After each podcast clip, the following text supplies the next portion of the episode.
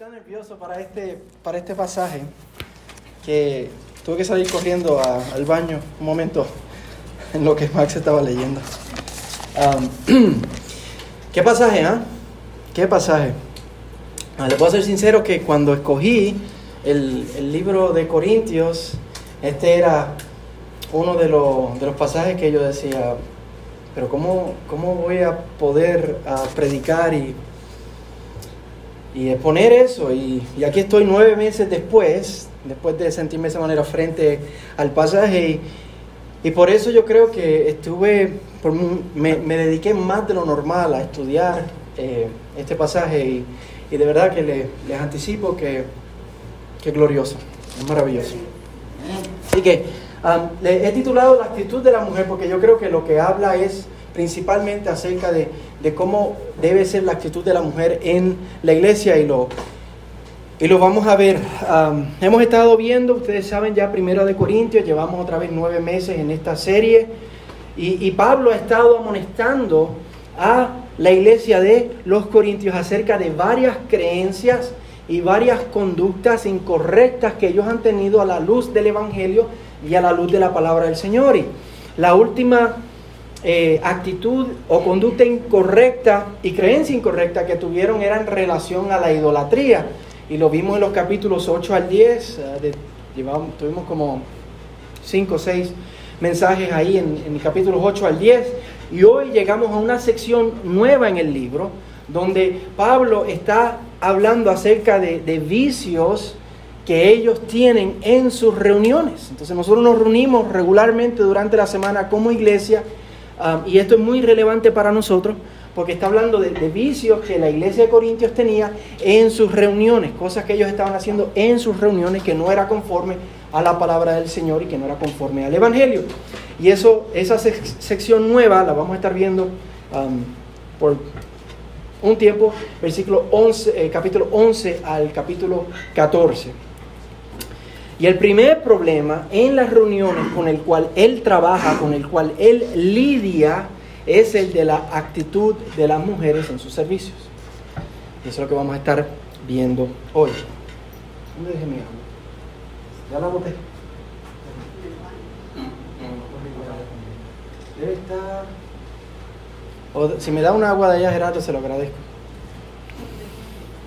Ok, como, como hoy tenemos un pasaje particular frente a nosotros, yo quiero hacer algo diferente hoy. Hoy se va a sentir casi como mitad, un híbrido, ¿verdad? Una mezcla de un estudio bíblico y de, y de una predicación.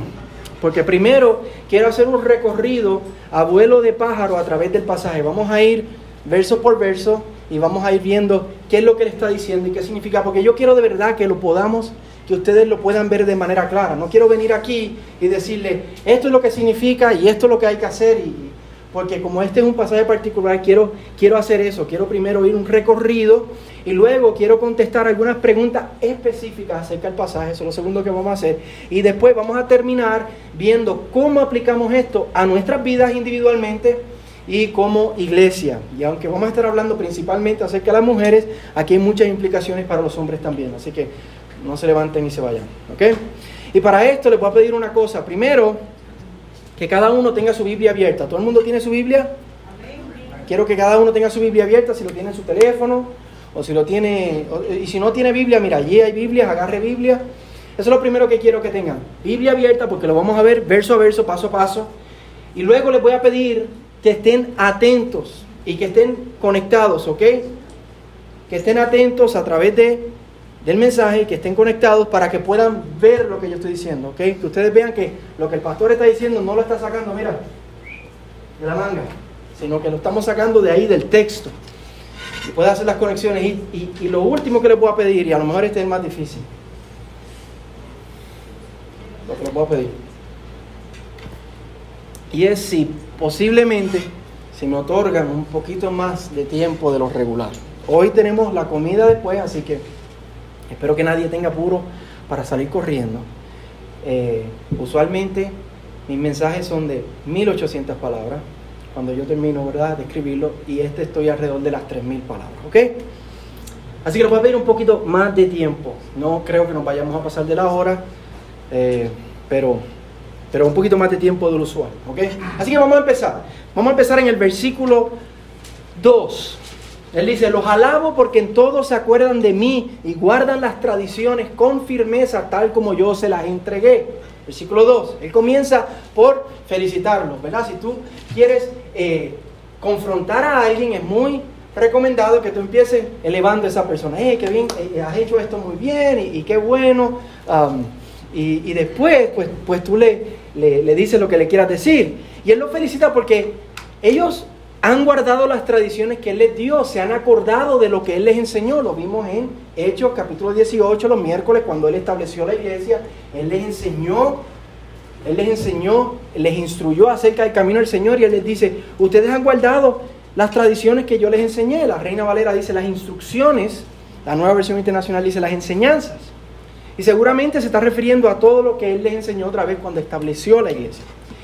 Especialmente se está refiriendo a las reuniones, a los servicios, a lo que les enseñó, a, las cosas que son esenciales y básicas en los servicios, porque de eso se va a tratar la próxima sección, capítulo 11 al 14. Y no pensemos en tradiciones, por ejemplo, eh, dice la palabra tradiciones y, y, mientras yo veía eso yo decía, espérate, nosotros no seguimos tradiciones, nosotros seguimos a la palabra del Señor. Él no está hablando de tradiciones humanas, Él está hablando de tradiciones apostólicas a las instrucciones y a las enseñanzas que Él les enseñó que, debían ellos seguir como iglesia. También nosotros como iglesia hemos recibido tradiciones apostólicas, las hemos recibido a través de la palabra del Señor y las debemos, las debemos guardar. Cosas que no debemos traspasar, cosas que no debemos retar, cosas que debemos practicar regularmente. Por ejemplo, lo que estamos haciendo hoy, que estamos aquí congregados celebrando al Señor el domingo. Vemos en, en, el Nuevo Testamento que la iglesia se empezó a reunir los domingos, cuando el Antiguo Testamento era los sábados, ellos empezaron a reunirse los domingos y a celebrar al Señor los domingos. Es una tradición que nosotros seguimos. La cena del Señor es otra tradición. tradición. el bautizar personas cuando creen en el Señor, otra tradición. Eh, ver la palabra de Dios como inspirada, inerrante, infalible, siempre presente en nuestras reuniones, cantar al Señor en nuestras reuniones, son tradiciones que hemos recibido. Y otra tradición que hemos recibido, que Pablo va a tratar en este, en este pasaje, y, que al parecer algunos de ellos o de ellas estaban retando, es el lugar y el comportamiento de la mujer en la iglesia, la actitud que la mujer debe tener en esas reuniones. Y por eso les dice, empieza a decir en el versículo 3, pero quiero que sepan que la cabeza de todo hombre es Cristo y la cabeza de la mujer es el hombre y la cabeza de Cristo es Dios. Y aquí vemos que antes de él entrar en los detalles de esa tradición que ellos han retado, él les establece un principio centrado, basado en la eternidad de Dios.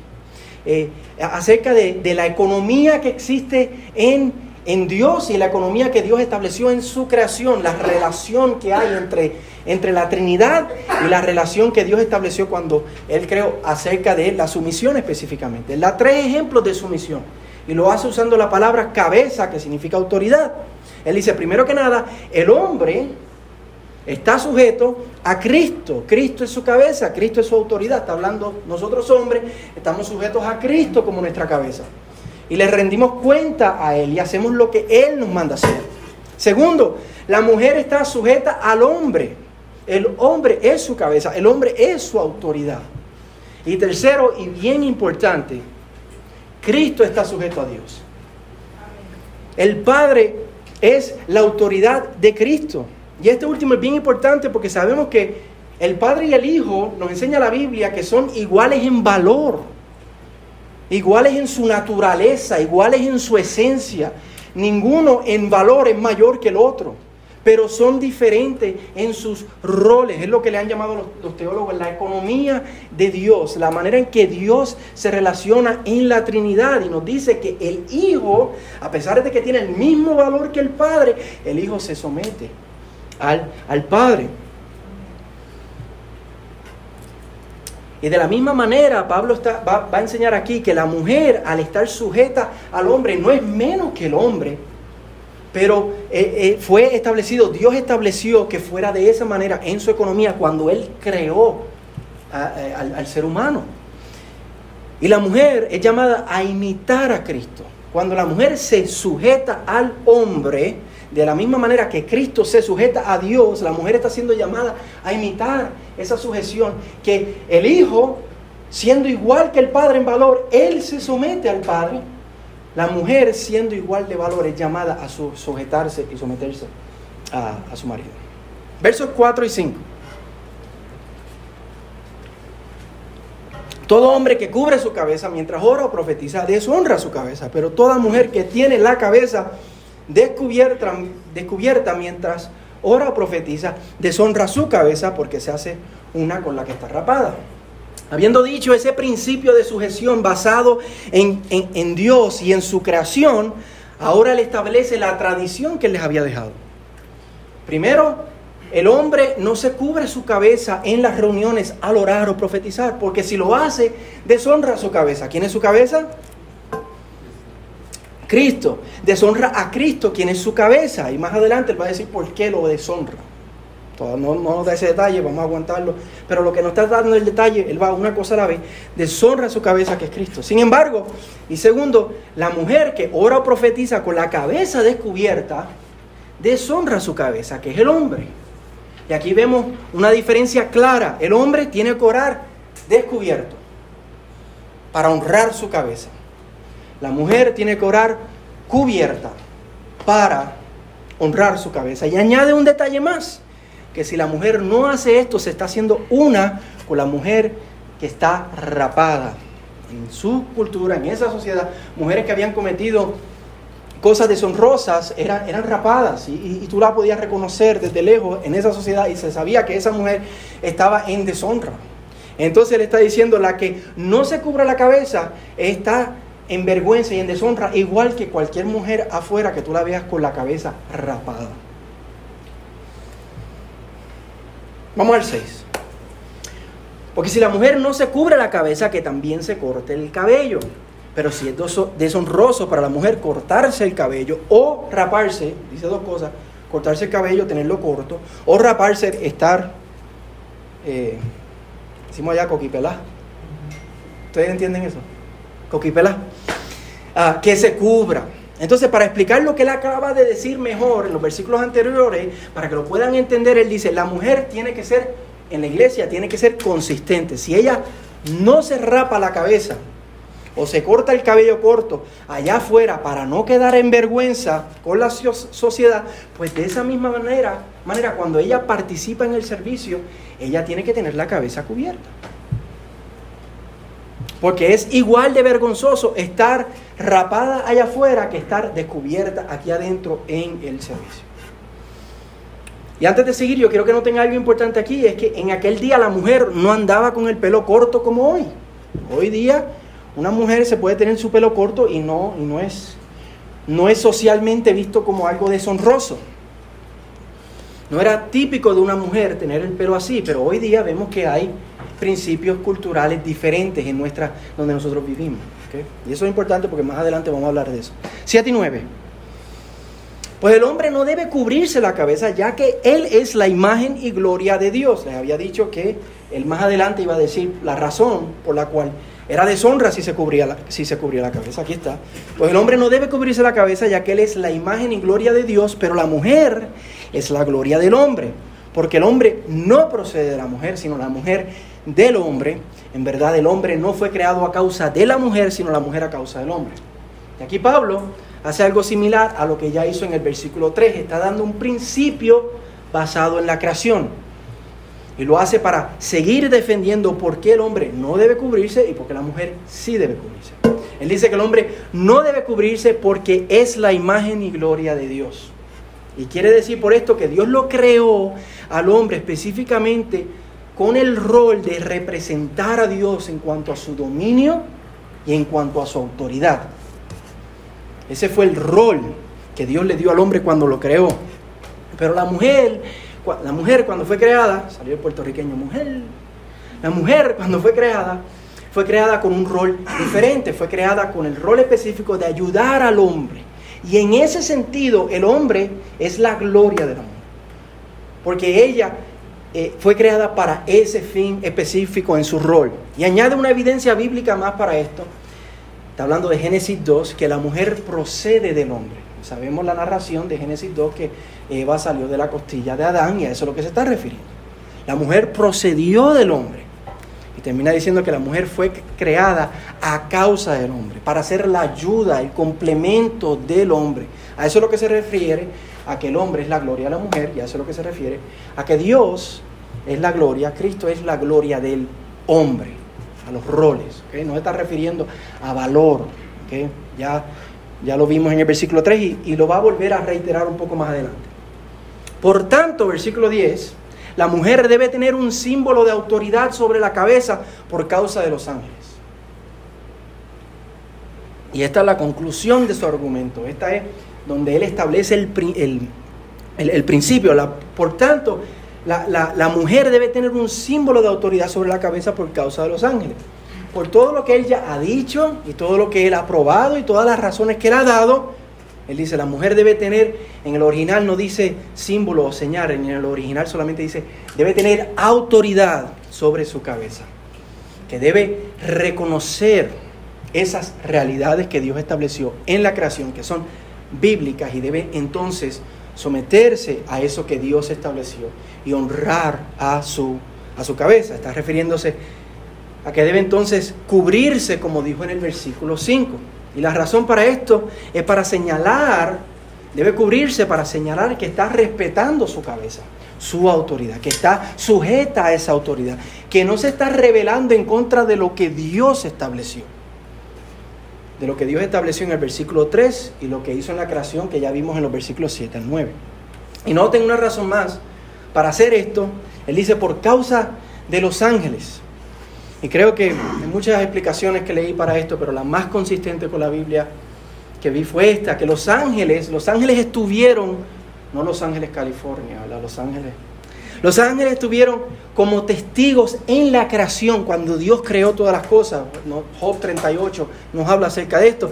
Y, los ángeles en, en, cierta medida son guardas de la creación de Dios, ya que ellos fueron testigos iniciales no tan solo de la creación, sino de los roles que Dios estableció en la creación. Ellos son guardas y testigos de eso. Y cuando nosotros nos congregamos, ellos están presentes entre nosotros. Cuando nosotros nos, congregamos a celebrar al Señor, el día del Señor, ellos están presentes entre nosotros y ellos se deleitan en ver cómo el diseño de Dios, que fue corrompido en la creación, está siendo honrada y restablecida por la iglesia a través del Evangelio. Yo creo que eso es lo que se refiere a los ángeles. Versículos 11 y 12. Sin embargo, en el Señor ni la mujer es independiente del hombre, ni el hombre independiente de la mujer, porque así como la mujer procede del hombre, que ya dijo, también el hombre nace de la mujer, y todas las cosas proceden de Dios. Ahora sabemos que después de la caída, de esos roles que Dios había establecido fueron corrompidos y han habido dos abusos principales. El primero es el que ya está hablando, el feminista. Génesis 3:16 dice que cuando Dios le dijo a Eva cuál iba a ser la maldición de la caída, le dijo, tu deseo como mujer va a ser para tu marido, tú vas a querer usurpar su lugar. Y eso es lo que está pasando en Corintio. Hay algunas mujeres que no están guardando la enseñanza, la, eh, la instrucción, la tradición que Él les estableció y están diciendo, pues mira, Ahora en Cristo somos todos iguales, así que no hay diferencia, a todos nos es lícito y podemos participar de la misma manera que cualquier hombre.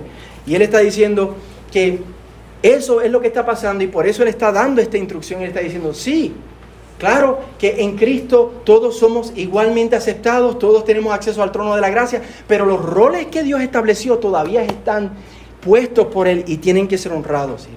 Y, y el, primer, el primer abuso es el feminista, por eso está hablando de esto.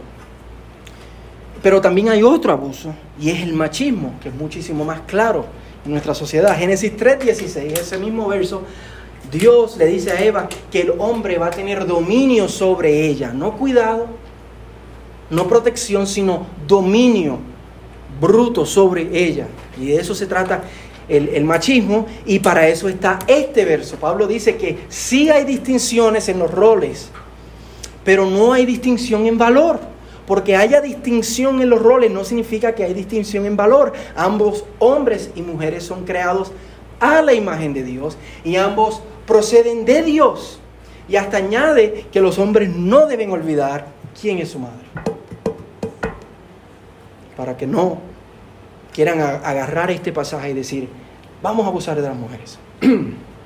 Pero dice, tampoco son independientes porque Dios los creó para que se complementaran. El hombre es la cabeza, sí, pero la mujer es su ayuda y debe ser honrada, respetada, protegida y cuidada. Y debe haber ese complemento entre hombre y mujer en los roles que Él estableció en la creación. Versículo 13 y 15.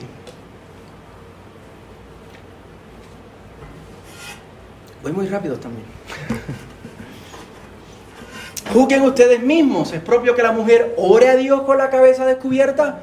¿No les enseña la misma naturaleza que si el hombre tiene el cabello largo le es deshonra, pero que si la mujer tiene el cabello largo le es una gloria? Pues a ella el cabello le es dado por velo.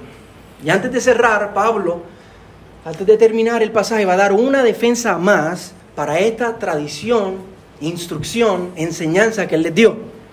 La primera, versículo 3, la sujeción de Cristo a Dios. Ya lo vimos. La segunda, la creación y el orden establecido allí, versículos 7 al 9. Ya lo vimos. Pero da una más, el testimonio de la naturaleza. Primero les dice, juzguen ustedes. O sea, piensen, razonen. Eso es lo que les pedí esta mañana, antes de empezar. Vamos a pensar, vamos a razonar. Vamos a... Juzguen ustedes, piensen, razonen. Así que Luego, perdón, luego les repite la tradición que ellos están retando, o algunos, algunos de ellos están retando. Dice, ¿es propio que la mujer ore a Dios con la cabeza descubierta? Me parece que era el problema. Mujeres que estaban haciendo eso entre ellos. Somos igual que los hombres, no hay diferencia, así que podemos orar con la cabeza descubierta.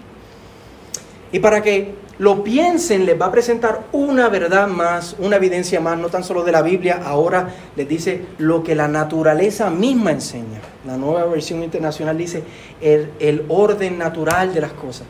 Y esta expresión es bien particular, porque se refiere a lo que por instinto conocemos como natural y aceptable. Es como si fuera nuestra brújula moral nuestra brújula moral, lo que nosotros sabemos que cuando vemos, decimos, eso, eso, eso no está bien. No, no sabemos explicar exactamente por qué, pero eso, eso no está bien. A eso es lo que está refiriendo. Por ejemplo, Romanos 1.26 usa esta misma palabra en el original, esta expresión para referirse a la homosexualidad. Dice, sus mujeres cambiaron la función natural por la que es contra la naturaleza. O sea, las mujeres cambiaron la función sexual natural entre un hombre y una mujer por la que es contra la naturaleza, a lo que una mujer y una mujer. Entonces, está hablando de lo que nosotros por natural, podemos naturalmente reconocer que está bien, que está mal, porque Dios ha puesto ese sentido, esa brújula moral, esa conciencia en nosotros. A lo que por instinto sabemos que está correcto o que está mal. Eso es lo que se está refiriendo aquí. ¿Qué es lo que Pablo dice que es natural, que sabemos que es correcto? Dice que si el hombre tiene el cabello largo, le es deshonra, pero que si la mujer tiene el cabello largo, le es una gloria. Se refiere a que para el hombre el cabello largo, por deshonra se está refiriendo que para el hombre el cabello largo es visto como afeminado. Y, que el cabello corto, que es lo contrario a lo que está diciendo aquí, y que ya dijo anteriormente, que para la mujer el cabello corto es visto como masculino. Y aquí tenemos que hacer una pausa y tenemos que ser sinceros y tenemos que reconocer que esto no es una regla de la naturaleza universal. Que hay culturas en las que el cabello largo es aceptado en los hombres. Por ejemplo, algunos grupos amerindios. El cabello largo es lo normal, es lo, lo, aceptado y donde el cabello corto en una mujer es aceptado, visto como honroso en otras culturas, por ejemplo, algunas culturas africanas. Piensen, por ejemplo, en Black Panther, ¿verdad? La, que dirige tiene el pelo, y es normal, ellas tienen todo el pelo, pelo así. Entonces, aquí vemos nuevamente que este pasaje varía en su aplicación dependiendo de la cultura. El principio es el mismo. Hay cosas que nosotros vemos, que sabemos, eso no está bien en el hombre o esto no está bien en la mujer. Pero qué exactamente es lo que está bien y qué es lo que está mal varía por cultura. Ya mismo lo vamos a ver más claro. 16. Pero si alguien parece ser contencioso, nosotros no tenemos tal costumbre, ni la tienen las iglesias de Dios. Pablo termina diciendo que los que desafían o contienden esta tradición están haciéndolo mal. Porque todas las iglesias que Pablo estableció, y hemos estado viendo en el libro de Hechos que son en diferentes regiones, en diferentes culturas, en diferentes países, todas las iglesias que él estableció, ninguna ha retado esto, sino que ha honrado esta tradición apostólica. Y él les dice, si ustedes quieren ser una iglesia bíblica que honra a Dios y viva conforme al Evangelio y no en contra del diseño de Dios, no van a contender, no van a retar esta enseñanza, esta instrucción, esta tradición, sino que la van a aceptar y la van a honrar y la van a vivir. Ese es el repaso del pasaje. Así que habiendo hecho este recorrido, ahora vamos a contestar las preguntas obvias que todos tenemos acerca del pasaje. Esto es lo que todos ustedes han estado esperando. Yo lo sé. Vamos para allá. Pero yo quería primero hacer eso para que mis, mis contestaciones ustedes no sepan de dónde el pastor sacó eso. Lo sacamos de ahí. ¿okay? Y luego que hagamos eso, vamos a aplicar a nuestras vidas esto que, que el pasaje dice. Primero, Vamos a contestar dos preguntas. Primero, estamos diciendo que de ahora en adelante las mujeres que vengan a los servicios tienen que usar un velo, que tienen que irse hoy y ir a Joann's y comprarse un poquito de tela y usar un velo. Vamos a contestar eso primero. La iglesia a través de los siglos ha interpretado este pasaje de tres maneras principales. Primero, en la historia del cristianismo, la mayoría de las iglesias y las mujeres se han cubierto su cabeza de alguna manera por este pasaje. Esa es la primera manera que lo han, interpretado. Simplemente, oh, hay que, hay que cubrirse. Y se han cubierto. No han tenido problemas. No ha sido hasta recientemente que eso no está pasando. La segunda es que, la segunda interpretación es que ellas tienen su pelo por velo, como dice el versículo 15, y se lo amarran en cierto estilo arriba o se lo dejan suelto. Hay diferentes interpretaciones o tradiciones. Ah, y porque el versículo 15 otra vez dice que el cabello letado por velo. La tercera, que es la que a mí más me hace sentido y la que yo creo que es más bíblica, es que está diciendo que la mujer debe, primero que nada, reconocer lo que Dios estableció en la creación acerca de los roles, en su mente. Reconocer esa verdad. No somos iguales. Somos iguales en valor, pero no somos iguales en roles. Tiene que reconocer eso. Segundo, que tiene que tener una actitud que honra esa designación de roles entre hombres y mujeres, que no quiera tomar el lugar que no le corresponde, no quiera usurpar el lugar de autoridad del hombre y en el sentido de la congregación no quiera tomar el lugar que no le corresponde a la congregación. Y ya mismo vamos a hablar de eso. Y por último, y este es el de la acción, usar una vestimenta femenina adecuada de una mujer modesta, y ahí vamos a hablar de eso, según es expresado en su cultura. Según es expresado en su cultura, y ahora le voy a decir por qué, por qué yo creo que esa es la interpretación correcta. El principio que Pablo está defendiendo principalmente no es que la mujer tenga que taparse el pelo. Ese no es el principio que él está defendiendo principalmente, sino que hay una diferencia puesta por Dios en los roles entre hombres y mujeres y como dice el versículo 10, en la mujer se debe ver visiblemente esta señal de autoridad. En su, en su apariencia se tiene que ver claramente esta señal de autoridad. Y como ya vimos, esto se expresaba para ellos en su cultura en que la mujer se cubría su cabeza de alguna manera u otra.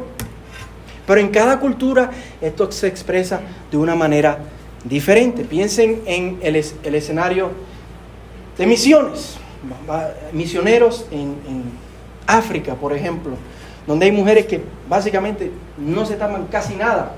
Y decirle, ah, vienen al Señor, establece una iglesia, déjeme decirle que ahora tiene que taparse la cabeza. Antes que otra parte del cuerpo, la cabeza. No, no hace sentido eso. Lo, lo que hace sentido si interpretamos eh, en el contexto lo que Pablo está diciendo aquí, es que la mujer tiene que vestirse de una manera que, que reconozca esa autoridad. Aquí dice que el texto dice que para un hombre tener el pelo largo le es deshonroso. Pero otra vez, hay culturas en las que para un hombre tener el pelo largo no es deshonroso. Y ahí vemos esa variación cultural. También dice que la mujer está rapada, le es deshonroso, pero también sabemos que hay culturas donde eso es lo contrario. Entonces lo que, lo que es una expresión visual de masculinidad y feminidad varía entre culturas. Lo que es una expresión visual en la vestimenta de un hombre y de una mujer varía, entre culturas. El principio es el siguiente, que en cada cultura hay expresiones de masculinidad que son apropiadas. Y en cada cultura hay expresiones de feminidad que son apropiadas. Lo que es deshonroso es que un hombre use expresiones de feminidad de su cultura. Va a deshonrar su cabeza. Lo que, y, que la mujer use expresiones de masculinidad de su cultura porque va a deshonrar su cabeza. Y por tanto, Pablo está llamando a que la mujer use las expresiones apropiadas y que no quiera usurpar el lugar de autoridad que Dios le dio al hombre al querer, vestirse y tener la actitud de usar, eh, eh, usurpar el lugar del hombre. En ese contexto, y, él se está refiriendo en el contexto no tan solo la cultura en general, sino en la iglesia, en las reuniones. Entonces, contestación, no, el domingo que viene las mujeres no tienen que usar un velo. Pero sí tienen que vestir de manera femenina y modesta y decente y recatada y decorosa. No es que tienen que parecer ahora mujeres de allá de Arabia, no, no, no. Sí, de manera femenina, pero de una manera que sea decente y recatada. Tener una actitud que reconoce la autoridad del hombre y no querer usurpar el lugar del hombre. Y esto nos lleva a contestar la segunda pregunta. ¿Puede la mujer orar o profetizar en el servicio? Porque aquí Pablo dice que la mujer debe estar cubierta cuando ora o profetiza. Otra pregunta muy obvia. Pero este es bien interesante porque en tan solo tres capítulos él va a decir que la mujer debe estar callada en la congregación. Así que o Pablo se está contradiciendo o la palabra inspirada de Dios está contiene error y nosotros no creemos eso. Creemos que toda la palabra es inspirada por Dios, es autoritaria y es confiable. Así que, como no creo que Pablo se está contradiciendo y no creo que la palabra de Dios contiene error, tenemos que detenernos y verlo con cuidado. Vamos a ver qué más dice la palabra de Dios acerca de la participación de la mujer para poder entender eso mejor. Lo primero que vamos a ver es que la diferencia de roles, como ya vimos en este pasaje, no fue causa del pecado. Hay personas que dicen que la diferencia de roles que vemos que la Biblia dice que eh, en el Nuevo Testamento que la mujer debe permanecer callada en la congregación es por el, perdón, por el pecado. Pero no, Dios estableció esta diferencia de roles en la creación. Y este diseño de Dios hasta emula la, la relación que hay entre el Padre y el Hijo. Imita, emula. Y por tanto es el diseño de Dios y no es causa de pecado. Segundo, Joel capítulo 2, versículo 28, un profeta menor del Antiguo Testamento. Y Hechos 2, 7 nos dice que en los últimos días las mujeres iban a profetizar y sus hijas profetizarán.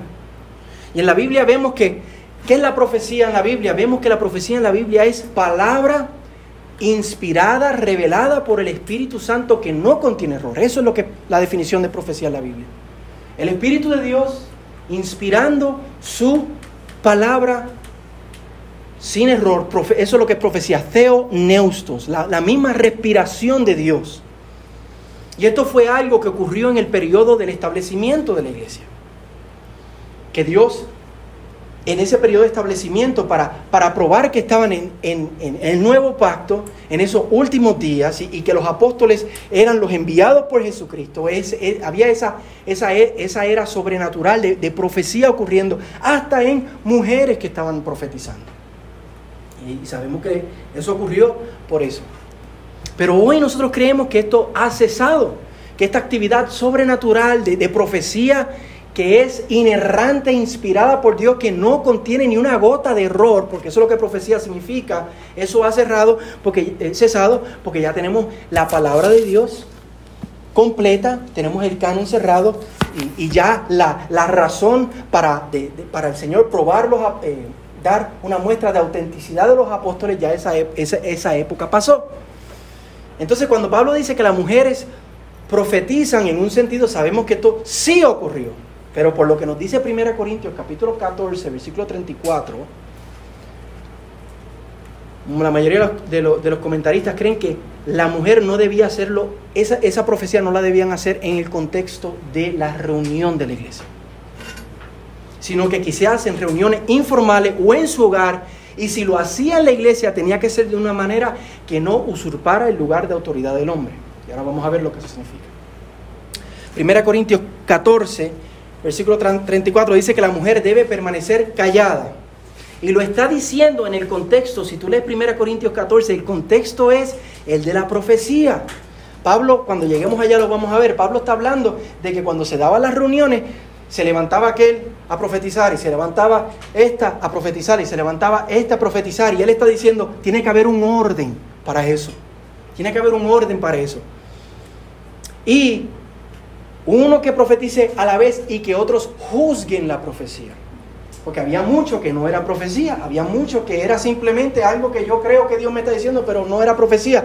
Y había que juzgar esa profecía para ver si realmente era inspirada por Dios o no. Y es en ese contexto de juzgar la profecía donde Pablo dice, las mujeres no deben juzgar la profecía. Porque ese es el lugar de autoridad del hombre. Entonces la mujer no participaba en ese proceso de considerar una profecía como inspirada o no. Quizás, porque le dieron comentarios, algunos dicen que no, no profetizaban en las reuniones, otros dicen que posiblemente sí. Quizás podía profetizar, pero no podía juzgar esa profecía como de parte de Dios o no. Una cosa más acerca de... Y después vamos a llegar a unas conclusiones así, la mujer puede orar o profetizar. Eso es lo que estamos contestando. 1 Corintios 14, 34, no se refiere a que la mujer no puede hacer un sonido en la iglesia. Que la mujer no puede ni, cantar, no puede ni, no puede hacer, ni, entra por esa puerta y tiene que ponerse un pedazo de tape en la boca. Eso no es lo que dice, porque 1 Timoteo 2.12 nos ayuda a entender más claramente a qué se refiere a que la mujer debe estar callada. Dice, yo no permito que la mujer enseñe ni que ejerza autoridad sobre el hombre, sino que permanezca callada. Es en ese sentido de enseñar con autoridad que la Biblia limita a la participación de la mujer en la congregación. La iglesia a través de los siglos ha entendido esto como que la mujer no debe predicar por eso es que el oficio del pastor es limitado a los hombres en 1 Timoteo y en el capítulo de Tito, porque cuando tú predicas, tú estás enseñando, pero con autoridad, ejerciendo autoridad, diciendo, esto es lo que Dios nos está llamando a hacer. Eso es ejerciendo autoridad. Esto es algo que es limitado para los hombres, ¿por qué? Por el rol que Dios le dio en la creación, a ser el que tiene autoridad, al que tiene dominio, el que tiene, ah, al que dirige. Y la mujer es llamada a reconocer esto, pero no tan solo a reconocerlo, sino a promoverlo, a honrarlo, a apoyarlo, a cultivarlo. Entonces, contestación, las mujeres sí pueden participar en la iglesia, pero no lo pueden hacer de una manera que enseñen con autoridad sobre la congregación. No lo pueden hacer de una manera que quieran tomar el lugar de autoridad del hombre. Esa es la contestación a las dos preguntas principales. Y ahora que ya que las contestamos, vamos a cerrar considerando cómo podemos aplicar esto a nuestras vidas. Vamos a hacer varias aplicaciones y terminamos. Primero, vemos que este pasaje nos llama, primero que nada, a que guardemos las tradiciones, las enseñanzas, las instrucciones apostólicas y no ser contenciosos con ellas. Por medio de la palabra de Dios, hemos recibido la revelación de Dios. Y a la iglesia, y la iglesia a través de la historia ha defendido esa revelación y ha practicado esa revelación. Nosotros no defendemos tradiciones que no están ancladas en la palabra de Dios. Por ejemplo, como la iglesia católica. La iglesia católica tiene tradiciones que están basadas en algo que ellos tradicionalmente hicieron. Pero el creyente no hace eso. Nosotros tenemos tradiciones que las vemos claramente ¿dónde? En la palabra del Señor. Eso es lo que defendemos. Pero tampoco lo defendemos, pero tampoco vamos a contender eso que la palabra de Dios establece claramente. Que la, la palabra de Dios nos deja claro. No vamos a contender eso. El mundo nos podrá llamar y nos podrá gritar retrógradas. Pero sabemos que el mundo y las tinieblas están en contra de su palabra. Están en contra de las tradiciones que establece la palabra de Dios. Miren nuestra sociedad. Y por eso nosotros vamos a ser perseguidos por el mundo, sí, pero por eso ellos finalmente van a ser juzgados. Así que no tenemos que temer. No nos avergoncemos del Evangelio. No nos avergoncemos de la palabra de Dios. No nos avergoncemos de las tradiciones que Él nos ha dado. Que las defendamos, que las guardemos y que a través de estas tradiciones, de estas enseñanzas, de estas instrucciones, que recibamos la gracia que necesitamos para vivir nuestra vida cristiana. A veces nos podemos preguntar, ¿por qué mi vida cristiana es tan débil? ¿Por qué no estoy creciendo en el Señor? Quizás no estamos sosteniendo, ni estamos guardando, ni estamos viviendo las tradiciones que la palabra del Señor nos ha establecido. Medios de gracia por los cuales Él nos, nos alimenta, nos aviva, nos renueva. Segundo, que nuestras mujeres no se sientan menos por el rol que Dios les ha dado. Que no sucumban a esa idea diabólica, a esa idea mundana, a esa mentira. Todo lo contrario, que se sientan privilegiadas al ser llamadas a imitar a Cristo. Cristo se sometió al Padre, hizo la voluntad del Padre, se encarnó, vivió la vida perfecta, murió una muerte inmerecida, pero a través de la obediencia de Cristo y su sumisión al Padre, trajo nuestra gloriosa salvación. De la misma manera las mujeres, al vivir su llamado, al reconocer su lugar, al honrar la autoridad del hombre, al servir en la iglesia de manera honrosa, hacen su parte para que el Señor haga su gloriosa voluntad. El Señor salve a muchos. El Señor edifique a su iglesia y el Señor glorifica su nombre. No tengan en menos el rol que el Señor les ha dado. Porque Cristo tenía el mismo rol. Se sometió al Padre y mira lo que Él logró. Tercero, que nosotros los hombres, les dije que aquí había para nosotros, no abusemos del rol que nos ha dado el Señor. Que no abusemos del rol que nos ha dado el Señor que no nos creamos por encima de ellas en valor, porque claramente vimos que eso no es así. Que las cuidemos, que las protejamos, que las honremos como vaso más frágil, que las protejamos de la misma manera que Cristo se entregó y salvó a su iglesia. En un sentido, las mujeres son llamadas a imitar a Cristo, en el sentido de que se someten a la Él se sometió a la voluntad del Padre. Pero en otro sentido, el hombre es llamado a imitar a Cristo, en que dio su vida por su iglesia se sacrificó por su iglesia. Ese es el llamado que Dios nos ha dado a nosotros los hombres. No a tener dominio bruto sobre la mujer, sino un cuidado y una protección en honrarla para que ellas puedan florecer, para que ellas puedan crecer, para que ellas puedan fructificar. Y en, la iglesia nosotros hacemos eso también, al permitir que ellas sirvan en la iglesia, en los ministerios variados que el Señor quiere que sirvan. Y que nosotros como hombres también, otro llamado es que nunca abandonemos nuestro lugar.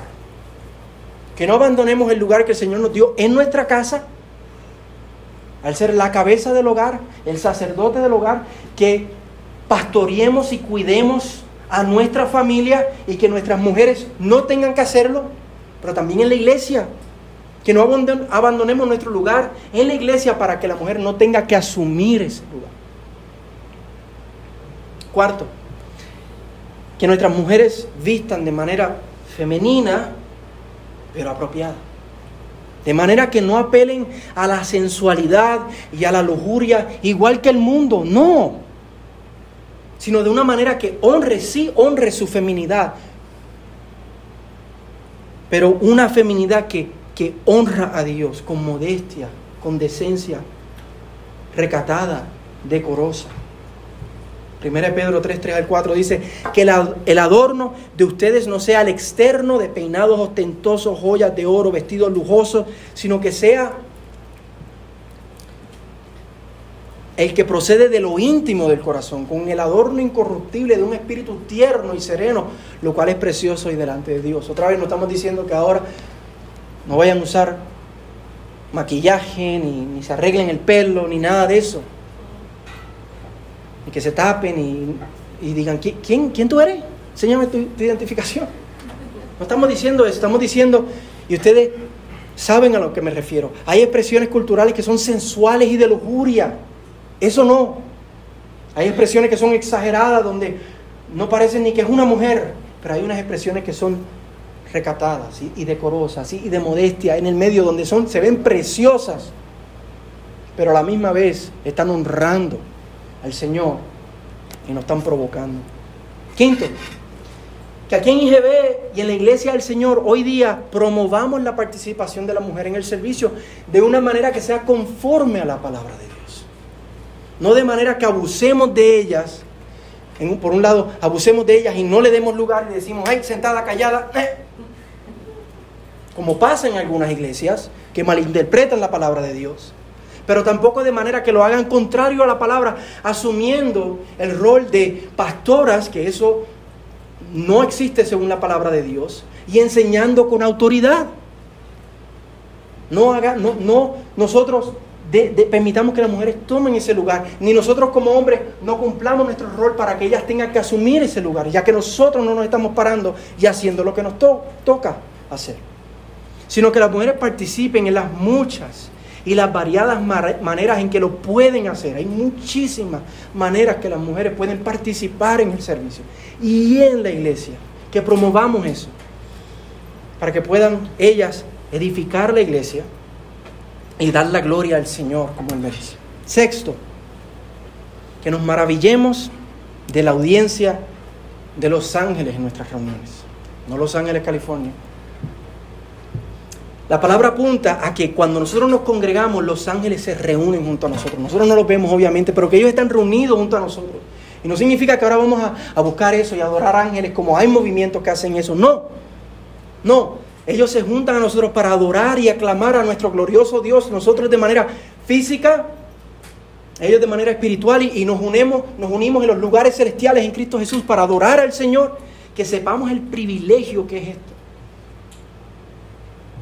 tener esa audiencia celestial, el privilegio de unirnos a ella para juntos ensayar como vamos a estar allá cuando estemos en la eternidad, desde ahora espiritualmente unirnos a ese coro celestial y glorificar al Cordero que fue inmolado por nosotros. Y que por eso lo hagamos con temor. Lo hagamos con temor, porque hay testigos el principio de la creación, que están entre nosotros. Que seamos muy cuidadosos en, hacer nuestro servicio de una manera que honra al Señor y glorifica al Señor. Y por último, de verdad que les prometo que este es el último. Vamos a dolernos por la manera en que el mundo está abandonando lo que la naturaleza enseña.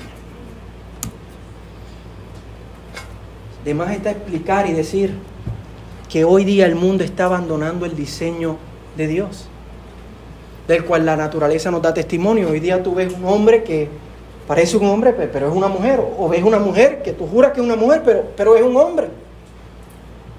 Y no tan solo eso, no tan solo es que lo están abandonando, sino es que están criticando y persiguiendo a aquellos que queremos honrar el diseño de Dios. Que queremos decir, eso está mal. Y nos persigue a nosotros por ser intolerantes.